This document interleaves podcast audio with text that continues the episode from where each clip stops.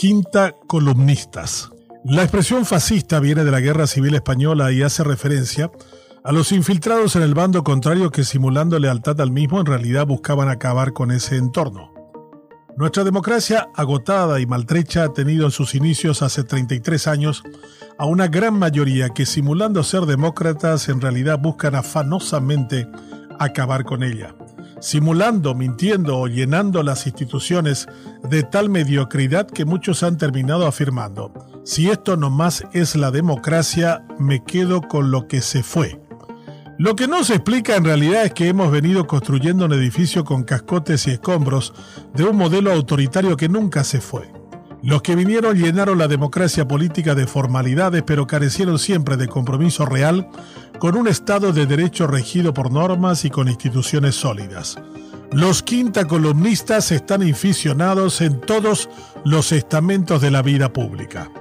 Estuve por curiosidad en la convención de los liberales hace una semana. Los interesados en acabar con el partido simulaban razones serias, cuando en verdad lo único que les mueve a los llanistas quinta columnistas liberales, es demostrar servilismo a quien los sostiene financieramente y que de forma pública los trata de meretrices. A ellos no les sacude el insulto ni se rebelan ante su mandante principal.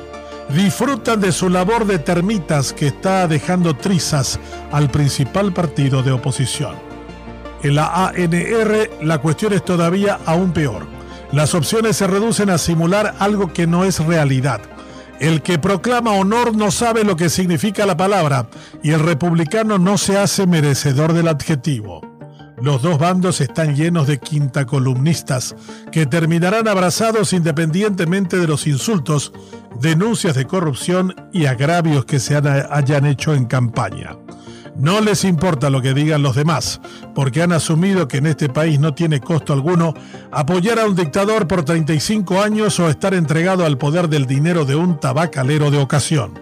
Los quinta columnistas son los que deciden el destino de un partido que nada tiene de libre ni de agrarista. Las opciones menores y los grupos sociales también deben luchar contra los infiltrados. Hasta los transportistas que cierran rutas tienen un grupo que negocia directamente con el presidente del Congreso y tienen que aclarar que ellos no hacen parte del mismo grupo que viola la constitución que garantiza el libre tránsito de las personas. El presidente Abdo está fatalmente aburrido y abrumado por lo que le queda de mandato que incluso toma como pretexto la enfermedad de la suegra para marcharse del país. En realidad, que se quede tampoco cambia demasiado las cosas. La quinta columnista de la justicia, Sandra Quiñones, se salvó de momento, pero el daño que su presencia hace a la democracia es inmenso, que su continuidad solo favorece a los autoritarios que ahora pueden afirmar que si ni si ponemos a una mujer, cambian las cosas en ese lugar.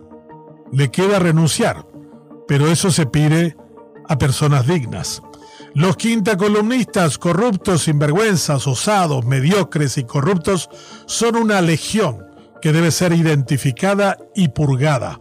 Su sola presencia entre nosotros agravia la lucha de tantos que esperaron que 33 años después tuviéramos una democracia real y no una mascarada de ella.